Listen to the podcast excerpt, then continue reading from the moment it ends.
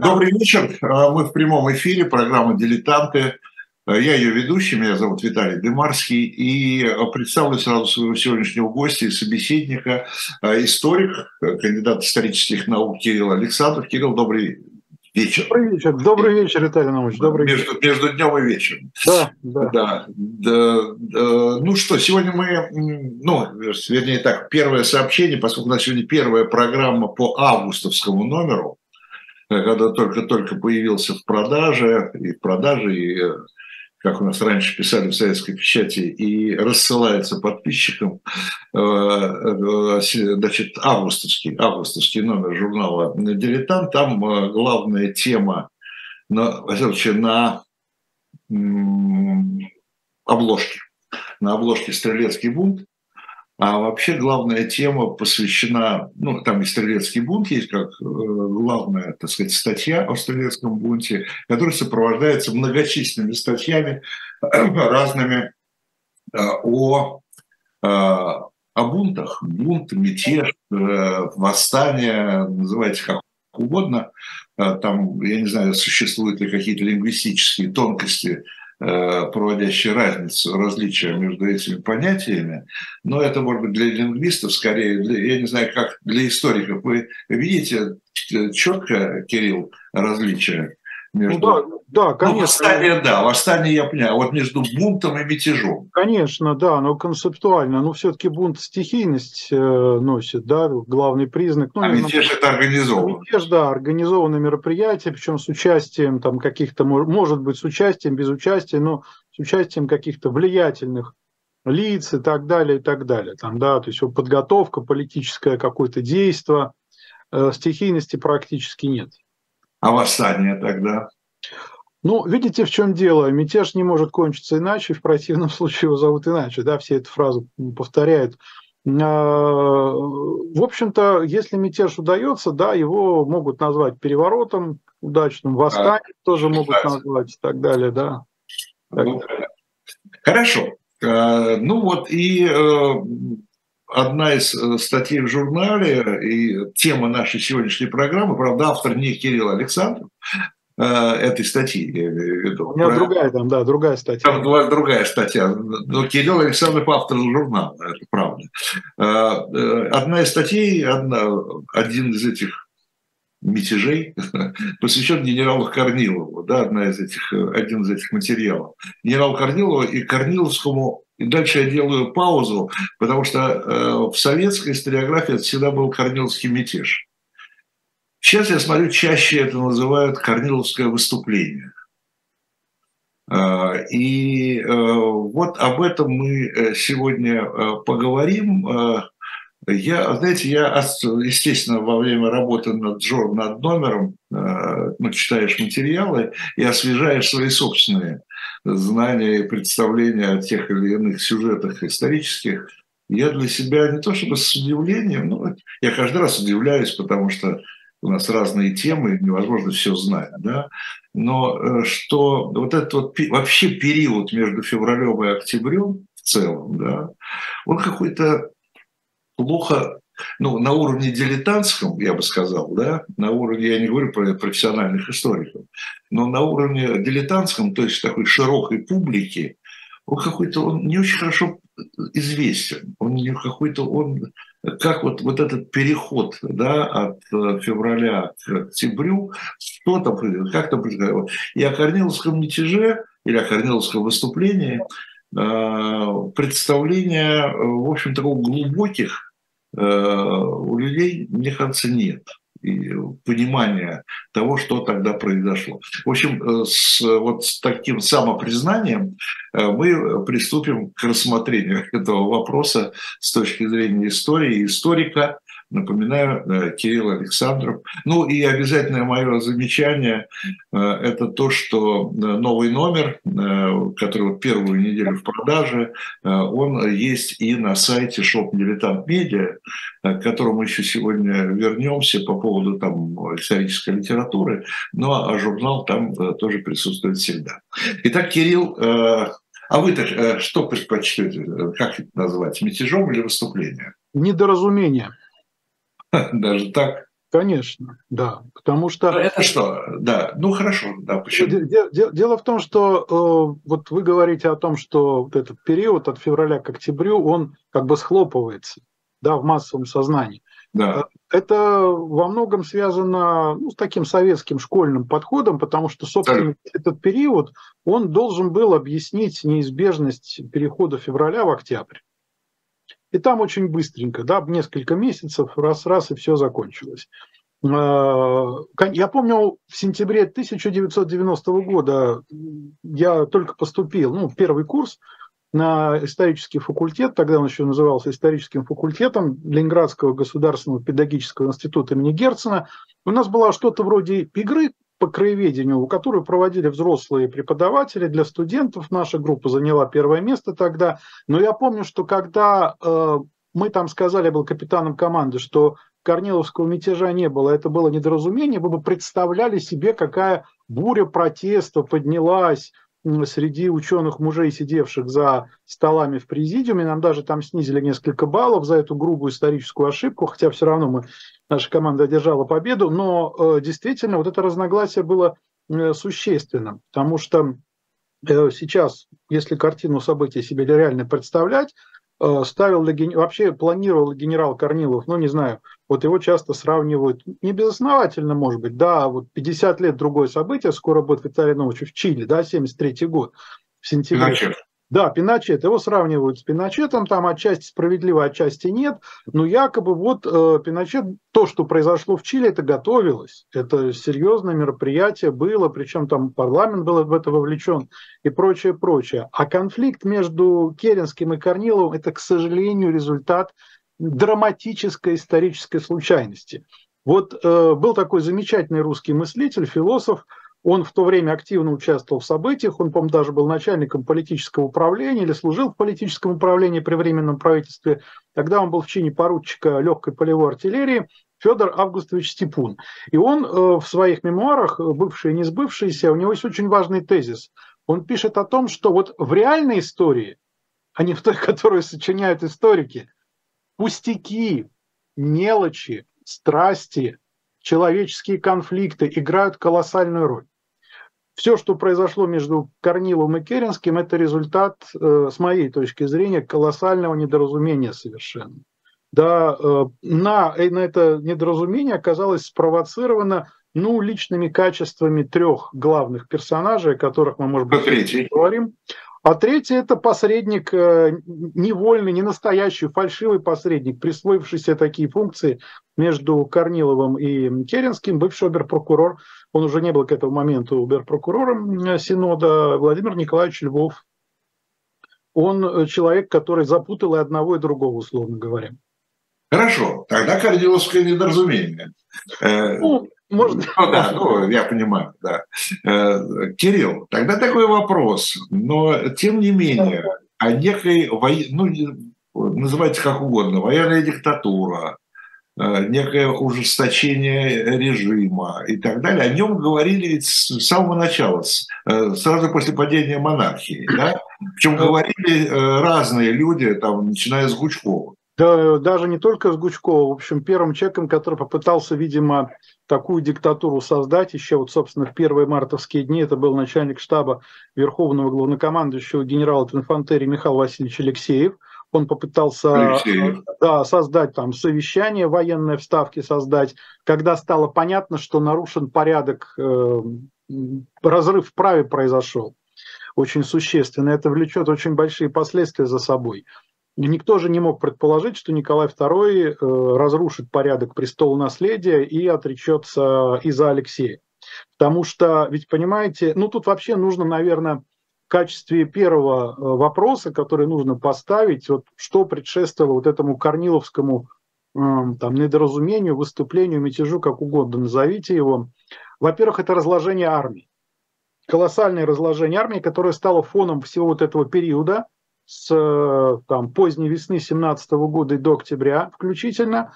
Э, и на этом фоне все события происходили. И кризисы во временном правительстве, и приход к власти Керенского, и назначение Корнилова главковерхом, и 6 июльские события в Петрограде, и 6 съезд партии большевиков, и Московское государственное совещание фоном служило разложение армии.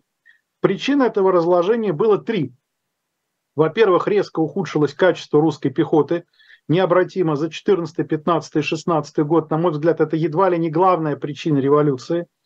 Э, на это очень мало обращается внимание. Произошло... Что это значит? Э, что это значит? Ухудшение качества. Кадровая пехота погибла в первый год Первой мировой войны, резервисты были выбиты, обучены во второй. Пошел в армию не социализированный, не образованный э, крестьянин одетый в серую солдатскую шинель, не социализированный, э, в армии ранее не служивший, со всеми вытекающими отсюда последствиями. Кроме того, это коснулось и офицерского корпуса в пехоте, который был перебит.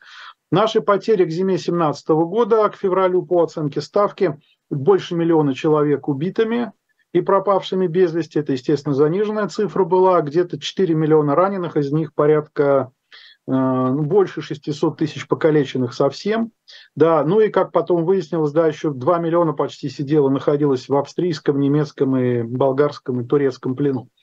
А, то есть как бы кадровая армия старая, которая была фундаментом Российской империи, она исчезла в первый год Первой мировой войны.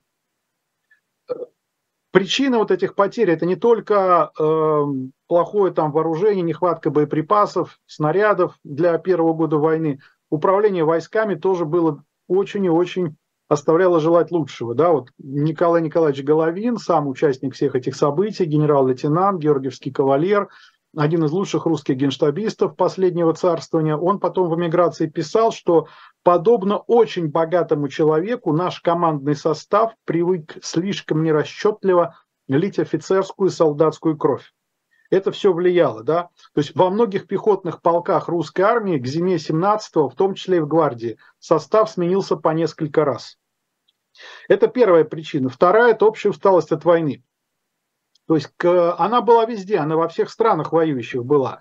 Но к весне 17-го она наступила в первую очередь в России из-за того, что более низкий уровень образования и развития основной массы населения по сравнению там, с Францией, Германией, Австро-Венгрией и так далее. То есть в запасных тыловых округах сосредоточена основная масса запасных, и какая у них перспектива? Да, превратиться в калеку во имя малопонятных целей, смыслы войны этим людям были непонятны, поэтому вот эта крестьянская народная усталость наступила раньше.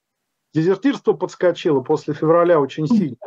То есть если у нас за первые 19 месяцев войны с августа 14 и до февраля 17 всего дезертиров было около 200 тысяч, то за первые где-то вот март, апрель, первую половину мая количество дезертиров почти 100 тысяч человек достигло. И дальше эта цифра росла.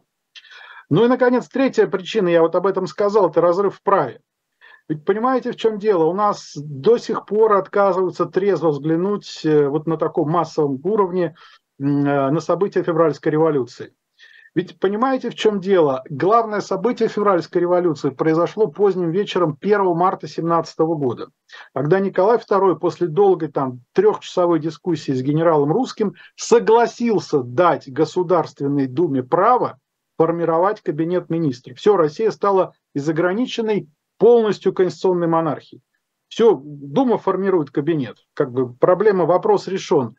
А, никто не мог предположить, что потребуется, встанет ночью следующих суток вопрос об отречении, и государь отречется за Алексея, которому присягой была связана армия.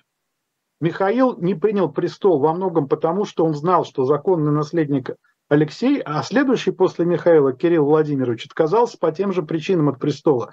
Все посыпалось. Милюков э, пишет очень разумно, что да, временное правительство оказалось как утлая ладья в море народных страстей. Параллельная власть в лице Петроградского совета двоевластия всему этому, так сказать, не способствовала. То есть в глазах населения рухнул привычный политический обряд.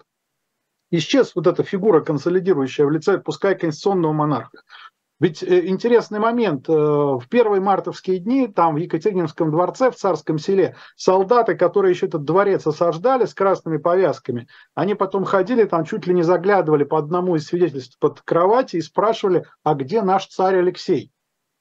Потому что, так сказать, вот этот мальчик, он мог вполне сыграть ту же роль консолидирующую, которую сыграл Миша Романов э, Михаил Федорович зимой 1613 года. Еще одна была, конечно, причина крушения армии – это германская пропаганда, это целая кампания была по разложению войск противника. и один из самых, в общем-то, первых фигур в германской военной иерархии, генерал пехоты Эрих Людендорф, он в 19 году, то есть проходит всего там два года, Людендорф пишет, я цитирую, «Посылая Ленина в Россию, наше правительство принимало на себя особую ответственность. С военной точки зрения это предприятие было оправдано, Россию нужно было повалить. Конец цитаты. И даже Гитлер, даже Гитлер в 1943 году на одном из совещаний говорил, мы разбили, растерли Россию, в эту разбитую Россию доставили Ленина, которому тогда было там самое место. Конец цитат. Ну, Россия не была разбита, Гитлер врал, здесь, конечно, очевидно, да, но плачевное состояние власти и тыла после февраля, да, было очевидным. И вот это разложение армии, просто это был фон. При этом Казер Рейх напрягает последние силы. Ведь, понимаете, тоже нужно учитывать, что значение Восточного фронта в чем было. Неважно, Россия там воюет или не воюет, а важно, чтобы этот фронт сохранялся. Потому что к 1 сентября 2017 года, вот когда все эти события вокруг Корнилова произошли, на э, Западе было 142 дивизии противника, на Востоке этот огромный фронт связывал 134 дивизии. Да, э, те 142, они были лучше, там были немцы в основном. А у нас и немцы, и австрийцы, и турки, и болгары все были на Восточном фронте. Но все равно, то есть почти половину сил осенью, даже накануне Октябрьского переворота, все равно они были связаны. Отправка войск на восток начинается только после вступления большевиков в переговоры с противником.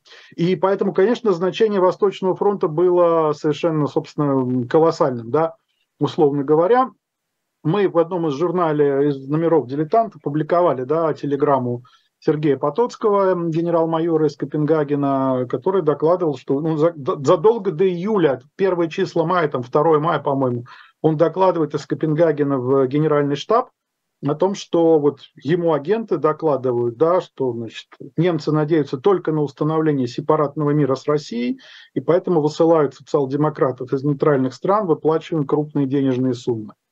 Вот. Это, так сказать, вот это фон, вот это разложение, и как бы реакцией на это разложение стала попытка однородного слоя, да, представителей однородного слоя в лице русской военной интеллигенции э, сформировать ударные части, которые бы продолжали выполнять свой долг на фронте э, в противостоянии вот этой разлагавшейся массе. Ну, как бы символом этих ударных частей стал ударный отряд при 8-й э, армии Юго-Западного фронта, который Корнилов командовал, потом он был развернут в Корниловский ударный полк. Если посмотреть биографии чинов этого отряда, офицерские биографии, там никаких буржуев, капиталистов нет. Там есть даже выходцы из крестьян в числе офицеров, э, так сказать, соответственно, ну, например, я не знаю, там Владимир Иванович Индейкин, полковник, он потом стал командиром Корниловского полка. Штабс-капитан Александр Порфирьевич Кривошеев, который написал гимн Корниловского полка, да, где были такие слова «Мы былого не желаем, царь нам не кумир, одного лишь мы желаем дать России мир». Или там «За Россию и свободу, если позовут, то корниловцы и воду и в огонь пойдут» это крестьяне, там, поручик Салбиев, капитан Редько, это все социализированные крестьяне, выслужившие офицерские погоны.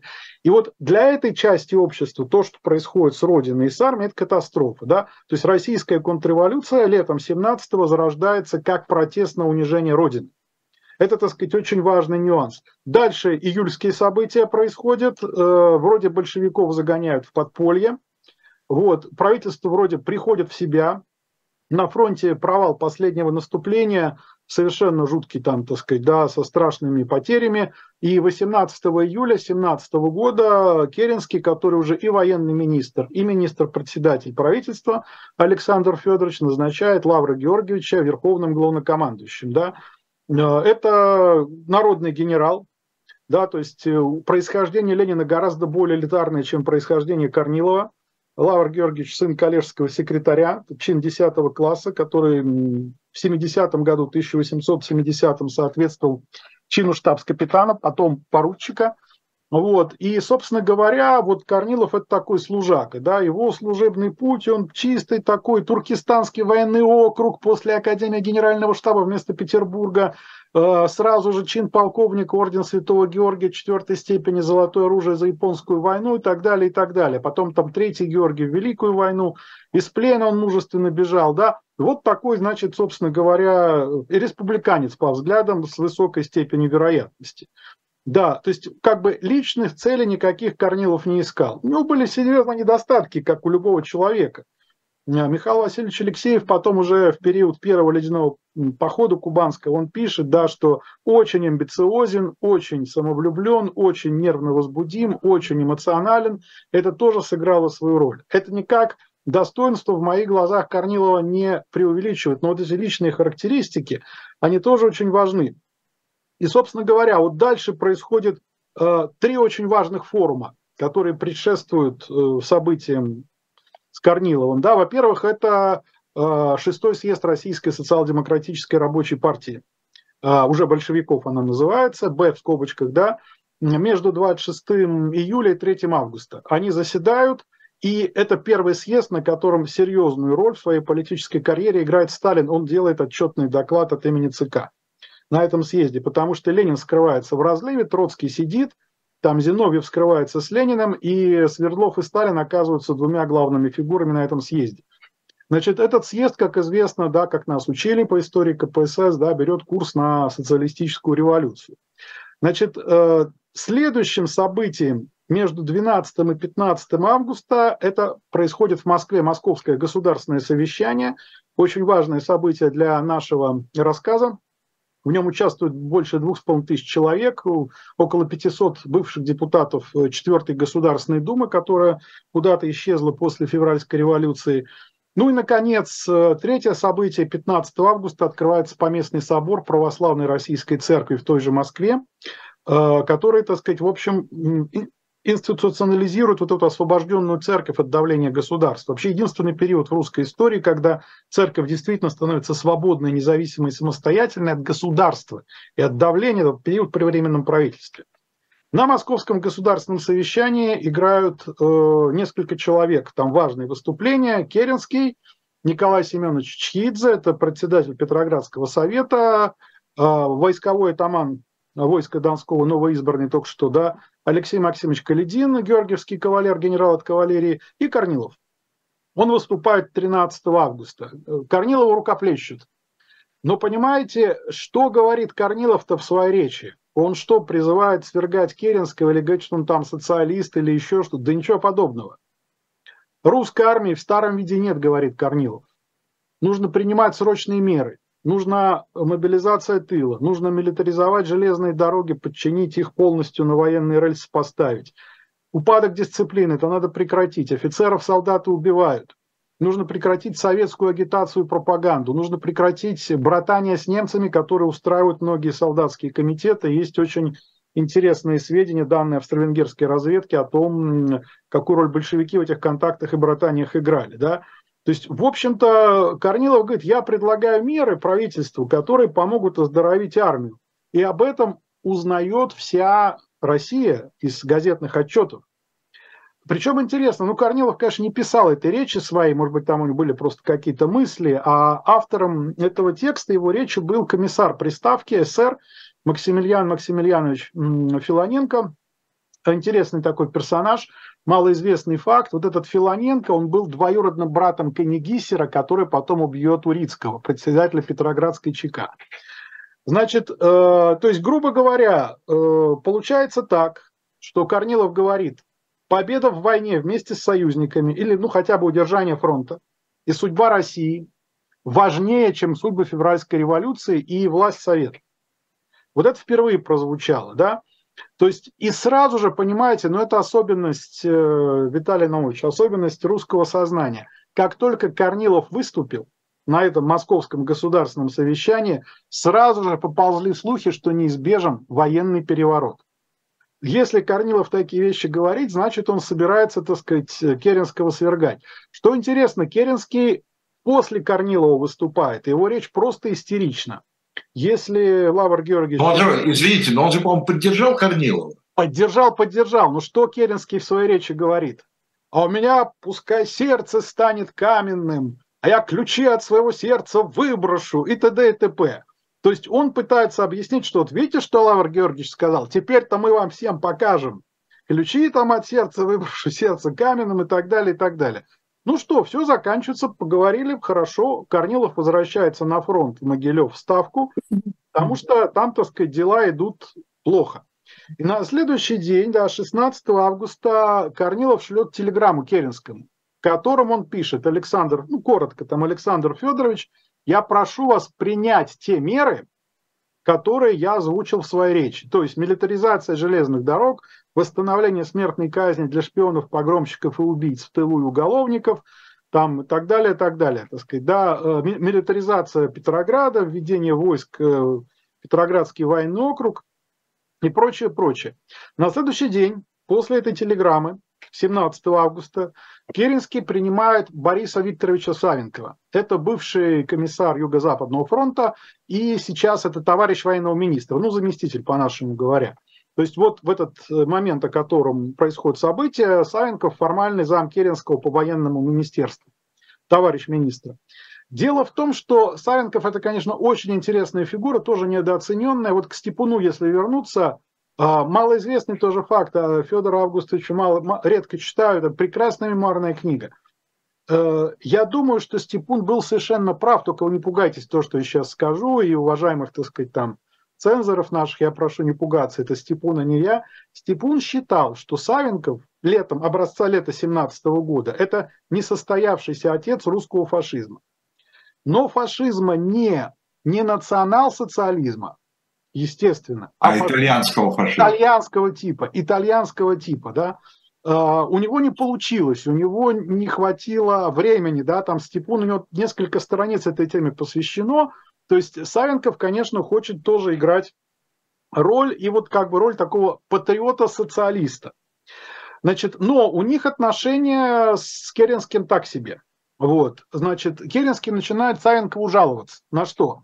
Корнилов допустил ошибку, он разгласил публично вот эти меры, которые должны были быть неожиданными, так, кто его там тянул за язык и так далее, и так далее. Значит, э, они всерьез обсуждают триумвират.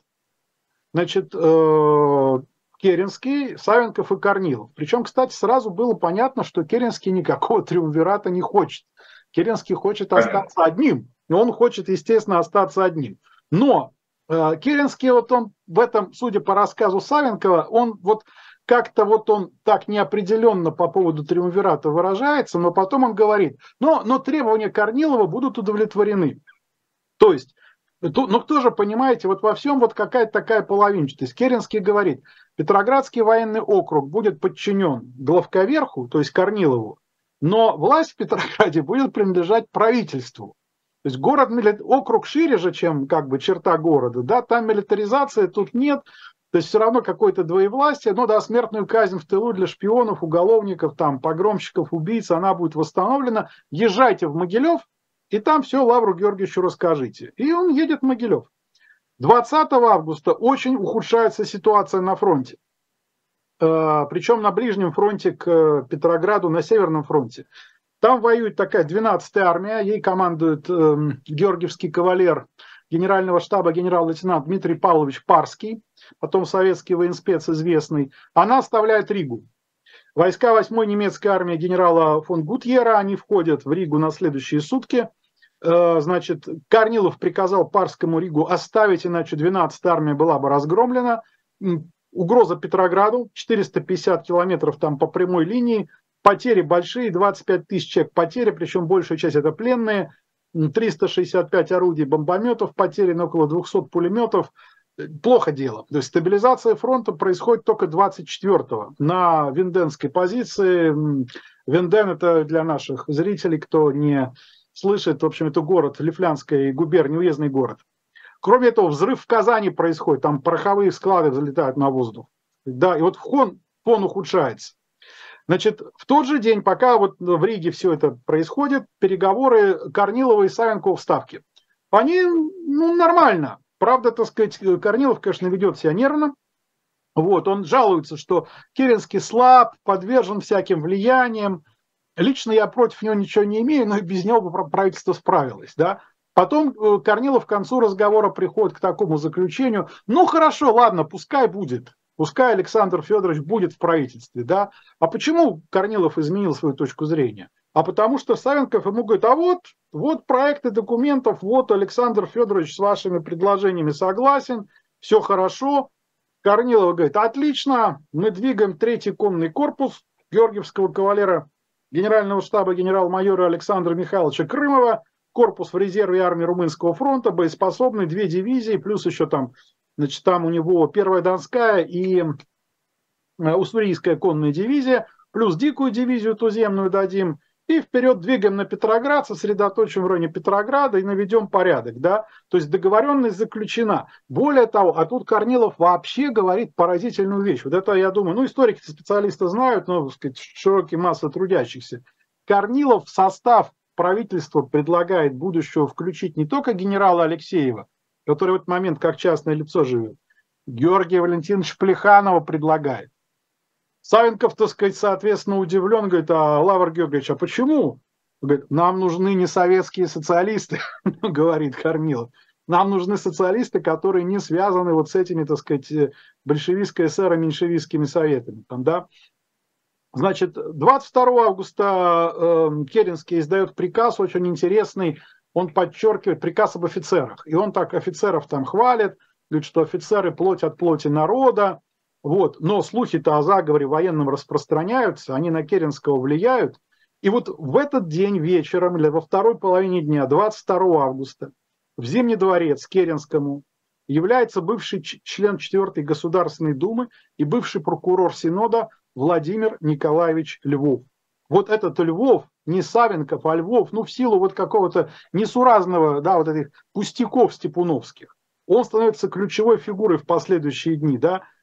Э, Львов был человек, мягко скажем, неуравновешен, был псих. Так сказать, в общем-то, с серьезными отклонениями, большой фантазер. Он очень хотел играть роль. Он начинает морочить Керенскому голову. Он рассказывает ему, что правые монархисты поднимают голову, что было неправдой. А он якобы пришел от неких общественных деятелей, которые предлагают э, Керенскому создать правительство на прочной основе. Ничего этого не было, это был блеф. То есть Керенский внушаем, он верит, что Львов действительно представляет какую-то общественную группу, а Львов, в свою очередь, уже уверен, что Корнилов хочет быть диктатором. Это результат Московского государственного совещания. И действительно, ну я не знаю, там, э, вот этот Львов, он общался там с одним из первых думцев, из первой думы, такой сибиряк, депутат был Алексей Аладин. Вот он тоже там, вот Корнилов это потенциальный диктатор. Ну, понимаете, это же логично, Виталий Намович. Если о Корнилове говорят, что он диктатор, значит, он диктатор на самом деле, хотя Корнилов об этом понятия не имеет. Значит, то есть, грубо говоря, первое, Львов убеждает Керенского в том, что Корнилов хочет быть диктатором чего Керенский боится. А второе, э, Львов говорит, а я посредник буду в переговорах между вами и Лавром Георгиевичем. Хотя посредник настоящий, Савенков, только что уехал из Ставки. 24 августа Львов приезжает к Корнилову в Могилев. Здрасте, Лавр Георгиевич, я приехал. Там, значит, сцены на уровне анекдота не ждали, потому что у Корнилова кризис на фронте, Рига пала. Он занят целые сутки, он принимает только утром 25-го Львова. А Львов ему рассказывает, э, Лавр Георгиевич, я к вам от Александра Федоровича, давайте обсуждать новое правительство, что делать. Корнилов говорит, да, я считаю, что единственный выход для спасения страны – это диктатура, но, так сказать, диктатором может быть Керенский, Алексеев, Крымов, Каледин, кто угодно, только, так сказать, вот какого-то фигуру назначьте, да, ради обороны страны. А, и тут Львов, он совершает, ну, он же в возбуждении, ему же нравится та роль, которую он играет. Он говорит, Лавр Георгиевич, а может быть, временное правительство предложит роль диктатора вам? Корнилов говорит, ну, если правительство предложит, я не против, же я не буду отказываться. И Корнилов принимает все, весь этот театр за чистую монету. Львов 25-го уезжает из Могилева в Петроград, и дальше, так сказать, соответственно, начинаются между Корниловым и Керенским переговоры по телеграфу. Ну и вроде все соответствует. Третий конный корпус Крыма вы договорились отправить в Петроград. Его отправляют. Дальше Керенский допускает одну ошибку. Вот вроде бы, если бы он принял вот эту программу Корнилова, да, вот эти меры, которые он говорил, 26 числа, может быть, все бы и обошлось.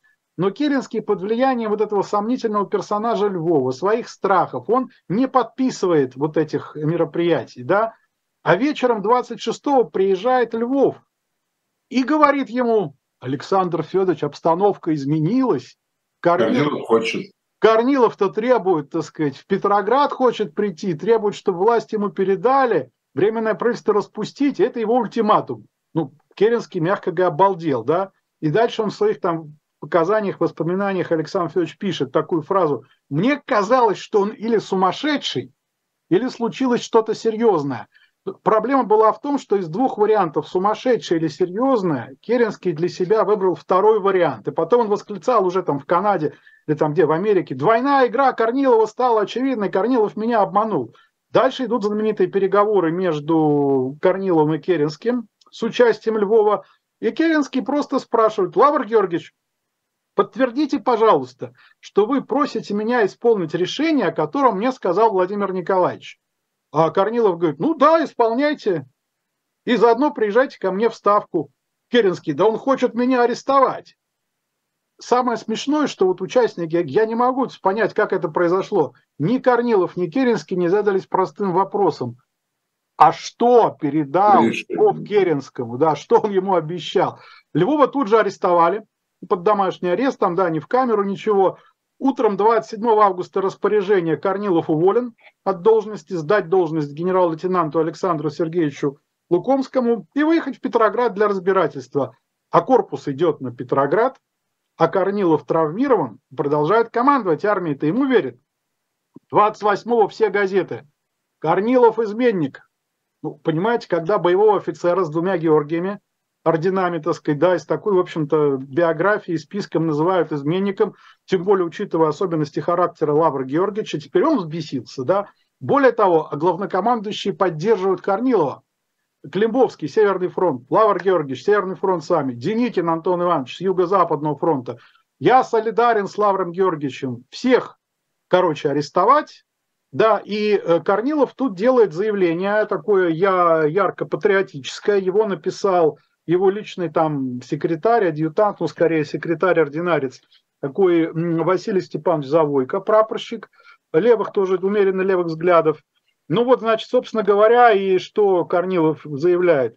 Телеграмма министра-председателя за номер 4163 во всей своей первой части является сплошной ложью. Не я послал члена Государственной Думы Львова к Временному правительству, а он приехал ко мне как посланец министра-председателя.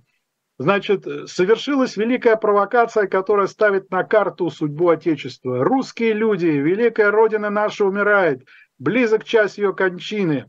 Вынуждены выступить открыто я, генерал Корнилов, заявляю, то Временное правительство под давлением большинств, большевистского большинства советов действует в полном согласии с планами германского генерального штаба и одновременно с предстоящей высадкой вражеских сил на Рижском побережье убивает армию, потрясает страну внутри. Все, у кого бьется в груди русское сердце, кто верит в Бога, в храмы, молите Господа Бога о явлении величайшего чуда спасения родимой земли. Я, генерал Корнилов, сын казака, крестьянина, заявляю всем и каждому, что мне лично ничего не надо, кроме сохранения Великой России, и клянусь довести народ путем победы над врагом до учредительного собрания, на котором он сам решит свои судьбы и выберет новый уклад своей жизни. Ну все. Понимаете, тут как бы значит, деваться некуда, да, конфликт, все, стал как бы неизбежным. 29 а, августа Керенский совершает наконец-то первый разумный ход. Он ищет другого посредника, который мог бы как-то не допустить ситуацию до гражданской войны открытой. Это Алексеева. Я еще раз напоминаю, что он предлагает ему должность верховного главнокомандующего. Но Алексеев не любит Керенского, да, он соглашается только стать начальником штаба Верховного Главнокомандующего, а командующим пускай Керенский командует. И он хочет спасти Корнилова с его офицерами, да. К сожалению, вот этой как бы, ну, такой уступки э, Корнилов Алексееву потом так и не простил. Смятение нарастает. Войска третьего конного корпуса, значит, собственно говоря, они в состоянии такого недоумения, потому что Крымов-то идет на Петроград, так как он уверен, что его туда послали и оба, и Керенский, и Корнилов, а вдруг оказывается Корнилов изменник. А, фронт тоже ничего не понимает, взаимоисключающие версии из Могилева и из Петрограда. И тут очень, понимаете, большую ошибку сам Корнилов допустил. Но если ты уж начинаешь такую заваруху, так давай на белом коне нужно возглавлять войска, идти с ними точку конкретную, а не находиться где-то там совсем далеко. То есть, понятно, он верховный, он должен быть в органе управления, но если уж тут дело дошло. Керенский вооружает отряды Красной Гвардии, раздает оружие большевикам. Вот. Э, в результате, в общем, этот несчастный Крымов, который просто тоже не понимает, что происходит, его 29 августа заменяют генералом Красновым, генерал-майором Петром Николаевичем Красновым, георгиевским кавалером. Крымов приезжает на разбирательство в Петроград, э, встречается сначала с Алексеевым, потом с Керенским. Разговор с Керенским, только в изложении Керенского известен Крымова, непонятно, насколько можно доверять. Короче, после этого разговора, по официальной версии, Крымов застрелился, по неофициальной его адъютант Керенского застрелил. Но есть записка, да, которую Корнилов от Крымова получил, ему ее передали, содержание записки Лавр Георгиевич никому не рассказал. Ну и, собственно, вот эти, значит, около трех дивизий, да, это первая Донская, Уссурийская и Дикая, они растянулись на большом расстоянии от Ямбурга до Луги и Вырицы, встали, там пропагандисты работают. Ну, в общем-то, сказать, на этом все и заканчивается. Алексеев выезжает в Могилев, э, по пути в Витебске он еще ведет переговоры с Лукомским. И вот, собственно, ну, Корнилов, видимо, сам что-то тут понимает, да, что провалилось дело и исчез Крымов. И Корнилов просит в этих переговорах, которые он ведет из Могилева, Алексеев, находясь в Витебске, он просит э, приехать Алексеева как полномочного руководителя армии всей. В 3 часа пополудни, в 15 часов 1 сентября Михаил Васильевич приезжает в Могилев, докладывает, что войска правительству верны, э, подчиняются главнокомандующему в лице Керенского. Около 22 часов э, Корнилов, генерал Иван Павлович Романовский, Лукомский, еще несколько человек – они были арестованы под надежным их конвоем, были помещены под домашний арест. Сначала в гостиницу «Метрополь», потом, значит, уже в Быхов, Могилевской губернии, уездный город, и началось следствие, да. Причем надо сказать, что Корнилов и все его подельники, они были готовы сотрудничать. Пожалуйста, у нас документы, телеграммы, там все это тогда. Тоже произошло и в штабе Юго-Западного фронта, где офицеры во главе с Деникиным были арестованы, их потом эти группы объединили. Корнилову, простите, Керенскому нужно было как-то подсластить трудящимся пилюлю, которые, так сказать, в общем, обалдели от такого развития событий.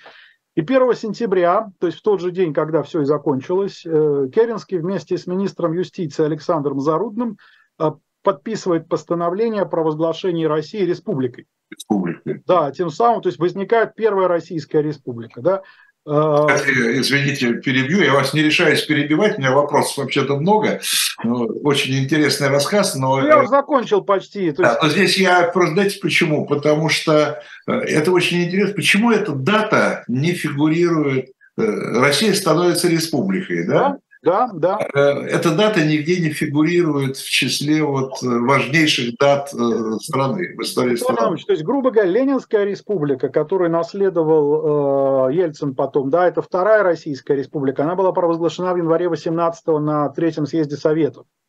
И третья республика – это вот та, которая Конституция 93 -го года. Вот так, если выстраивать последовательность и хронологию. Вы знаете, вот среди белоэмигрантов было э, участников белого движения, люди там и с образованием, интересовавшиеся историей. Был там такой историк-самородок, да, историк-надомник, как их называют, штабс-капитан Борис Тихонович Кирюшин. И вот он в одном из своих сочинений «Пути российской революционности», очень ценное такое сочинение, малоизвестное, к сожалению, он писал, я цитирую Кирюшина, Керенский не только не сумел договориться с Корниловым, не только арестовал и дискредитировал опору патриотических сил, но он высвободил для действия на ту силу, которая явилась главным источником развала армии по праве права и свободы. Конец цитаты. Алексеев пробыл на своей должности 8 дней. 9 сентября он козырнул и распрощался с Керенским, вернулся в Смоленск к своей семье. Месяц спустя, уже в Петроград вернувшись, в середине октября, Михаил Васильевич начнет создавать Алексеевскую военную организацию, которая перерастет потом в добровольческую армию, и на Рождество Корнилов ее и возглавит. То есть, несмотря на сложные отношения, Алексеев Корнилову армию вот эту отдаст. Ну и что тут, понимаете, уже под занавес можно сказать. Последствия были ужасные, потому что большевиков вооружили, они как бы взяли реванш за июль, от Временного правительства отшатнулись все патриотические силы, от правых социалистов до монархистов. Да. Э, Керенский мог опираться на очень узкий вот такой сегмент, там, да, демократическую эту контрреволюцию сэров-меньшевиков, у них не было ресурсов. Головин еще писал об одном очень важном нюансе, его тоже нужно учитывать. Дело в том, что в целом вся вот эта история была преждевременной. То есть э, Головин пишет о том, что само вот это Корниловское выступление, пускай оно так называется, оно оказалось преждевременным событием, это как бы как петарда подмоченная выстрелила, да, а не успел офицерский корпус еще консолидироваться в полной мере. Вот. Ну и Керенский оказался, конечно, в моральной, в моральной изоляции совершенно, и закончилась эта моральная изоляция тем, что вот, вот эти знаменитые октябрьские дни, в последней декаде октября 2017 года, где просто не хватило русской демократии, да, ни надежных воинских частей, ни небольшого запаса времени, чтобы дотянуть до учредительного собрания. Выборы это были уже в ноябре. Вот, то есть, грубо говоря, Керенский остался один, он переоценил и свои способности, и популярность, и не смог защитить свою республику, первую российскую республику от ленинцев. Вот, в общем-то, собственно говоря, и История Корниловского. Да, вот и вся история, да. Поэтому, конечно, можно трактовать, что вот это заявление, да, которое цитировал Корнилов, этот вызов, там, да, временное правительство, большевистские агенты, но вне контекста, если его вырывать, как это в советской историографии делали, не описывая предыдущих событий, оно теряет совершенно свой смысл. А, Кирилл, ну еще у нас остается минут 10. Э, давайте так просто вот коротко такие вопросы, ну, то, что у меня во всяком случае возникло. А, можно ли говорить, что именно э, Корниловское выступление, его исход, его результат э, – это точка, когда возникла реальная угроза уже большевизма? Ну, скажем так, что... Э, Прихода большевиков к власти, да? перспектива стала внятной. Понимаете, ну тут тоже Виталий... Потому что, потому что даже я помню по истории, э, то, что знаете, что вот Корниловский э, мятеж во многом, он, с одной стороны, э, после него ослабло временное правительство, да, и вот, усилились большевики, собственно. Ну, вы знаете, Виталий Наумович, вот э, в кухне э, накануне Масленичной недели, накануне Великого Поста, в крестьянской кухне Среднего Поволжья, там есть такое блюдо, оно называется разгонные щи. Так. То есть, имея это хорошие с мясным наваром щи густые, которые нужно в масленицу уже мясо нельзя, это последняя неделя перед масленицей, потом 40 дней поста до Пасхи. Вот разгонные щи, разгон на Великий пост. Понимаете, это разгонные щи оказались. Но тут такой нюанс есть важный. Это нам с вами сейчас, ну, понятно. постфактум. А тогда ведь Понимаете, Ленин же, который, он как раз до середины августа, по-моему, в разливе находился, потом стало холодно, вот он там в Финляндию переместился в подполье, и Ленин же бомбит ЦК. То есть вот э, вторая половина сентября, начало октября, это, наверное, вторая битва против собственного ЦК, которую в истории Ленин выигрывает. Потому что первая битва он выиграл в апреле, когда он убедил ЦК, что мы должны взять курс на свержение Временного правительства Вторая битва, это вот сентябрьская, он говорит, мы теперь должны брать власть. А ЦК брать власть не хочет. Не боятся. И просто они уже в июле там чуть не пострадали. Вот, поэтому Ленину тут перспектива появилась, но нужно, нужно, чтобы был вот такой политик, да, энергичный, как Ульянов, который свою волю навязал бы большинству Центрального комитета. Без него ничего бы не получилось, я думаю. Но если уж говорить, так сказать, о военном аспекте, то э, он же еще, в общем-то, навязал тогда и мир, да, и Брестский мир уже, ну, уже это позднее. Третья, совершенно верно, это третья победа над ЦК, но там было еще потом там четвертая, пятая, это другой разговор. Да.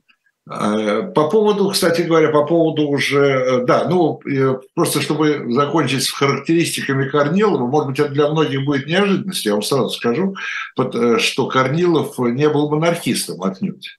Да, в общем... Э, Потому что э, у многих осталось от школьной программы ощущение, что он хотел вернуть царя, понимаете, своего, э, своим мятежом. Ну, собственно, там Савенков цитировал Корнилова, что Романовы только через мой труп придут к власти, вернутся и прочее. Я так скажу, ну, корректно, что вот среди всех свидетельств о Лавре Георгиевича и его взглядах есть только одно, единственное, которое якобы принадлежит его дочери Наталье Лавровне – сказанное в декабре 2017 года одному из юнкеров, эм, э, петроградских юнкеров, который приехал на Дон, она говорит о том, что вот мой папа казак, а казак не монархистом быть не может.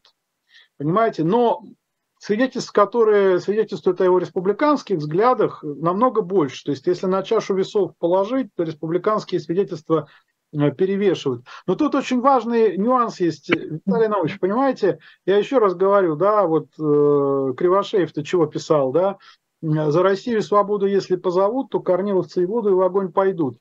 Не имело в тот момент значения человек монархист или республиканец. Потому что э, речь шла о системе ценностей, о системе институтов, которые либо будут существовать в России, либо не будут. Они бы существовали что при конституционной монархии, которая возникла 1 марта 17 года, что при республике Керенского, да, там, или какой-то другой республике. То есть неприкосновенность собственности, культура, э, весь опыт пореформенного периода и так далее, и так далее, и так далее. Да, частное предпринимательство, там, семья и прочее. То есть все то, что потом э, большевики с первых дней после Октябрьского переворота начали разрушать. Поэтому здесь вот э, очень часто акцентируется внимание, вот разбираются, сколько среди белых было республиканцев, сколько монархистов. Это на самом деле не так важно, потому что примерно они, так сказать, система ценностей была, которую они защищали, институтов одинаковых. Еще один вопрос. Вы говорили, когда о разложении армии, я только хотел вам задать э, вопрос, вы говорили о трех э, факторах. Да, да. Назвали четвертый. Пропаганда, да. Э, пропаганда, ну не просто пропаганда, это, мне интересует влияние большевиков на это разложение. Ну, конечно, то есть, собственно... То, то есть пропаганда не просто немецкая. Не просто, а... нет, нет, четвертый фактор с этим и связан. Ну, видите, сказать, тоже... Или вы считаете, что большевистская пропаганда, она была и немецкая одновременно тоже? А, ну, большевистская шире была гораздо немецкая, она была разнообразнее, да, она была... Ну, понятно, да. да. И здесь-то, понимаете, главный вопрос русской революции совсем не в том, сколько денег на эту пропаганду немцы выделили, какими путями эти деньги в Россию попадали, там, да, через Ферстенберга, там, Парвус, Ферценберг и так далее. Это все второстепенно. А главный вопрос – это почему, а, грубо говоря, вот солдат в шинели, он на эту пропаганду откликался. Повелся. Да, да. Повел, условно говоря, да, повелся. Почему она сыграла роль социального динамита? Вот. И ведь совершенно было понятно, что Ленин собирает, не собирается вообще ничего этого выполнять. Да? Вместо мира он дал пять лет гражданской войны, э, вместо, так сказать, земли сначала продразверстка, а потом сталинская коллективизация. Да? И земли-то потом, как это оказалось, ее настолько ничтожно мало, там нечего делить было. А, поэтому это отдельная история, можно как-нибудь поговорить о результатах черного передела в деревне зимой 17-18 года. Но тогда, летом, осенью 17 это, конечно, производило взрывное впечатление, Виталий Наумович, все равно взрывное, да. Но здесь вот, вот эта проблема колоссальная, грубо говоря, незавершенности позднего периода русских реформ, да, социальной отсталости, дремучести какой-то нашей, Столыпинская реформа должна была лет на 50 раньше начаться, хотя бы, а не в 906 году. Увы.